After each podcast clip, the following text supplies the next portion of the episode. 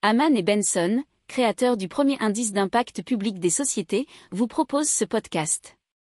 Haman Benson.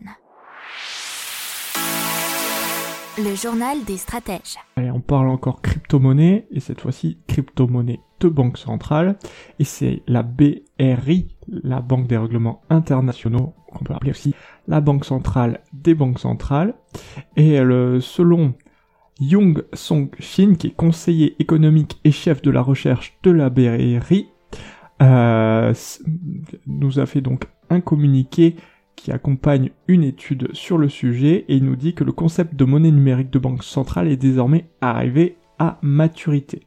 Elles peuvent ouvrir, selon lui, un nouveau chapitre pour le système monétaire tout en préservant des caractéristiques essentielles de la monnaie que seules les banques centrales peuvent assurer.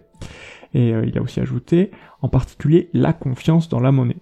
Et donc, l'étude, elle penche en faveur d'un système euh, à deux têtes, donc bicéphale, avec euh, dans les banques centrales qui auraient pour mission de gérer le cœur du système, mais les banques et intermédiaires financiers joueraient à peu près le même rôle qu'ils jouent maintenant, à savoir notamment connaître leurs clients.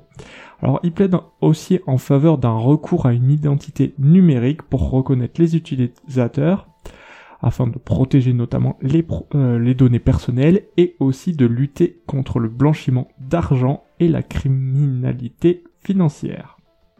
N'oubliez pas de vous abonner au podcast, mais pourquoi pas aussi à notre newsletter La lettre des stratèges qui est gratuite, vous en trouverez dans les infos de l'émission, mais aussi sur notre site internet Aman Benson Stratégie, rubrique média La lettre des stratèges. Pour approfondir ces sujets, abonnez-vous à la newsletter de Haman et Benson et écoutez nos autres podcasts que vous retrouverez dans les notes de l'émission ou sur notre site internet.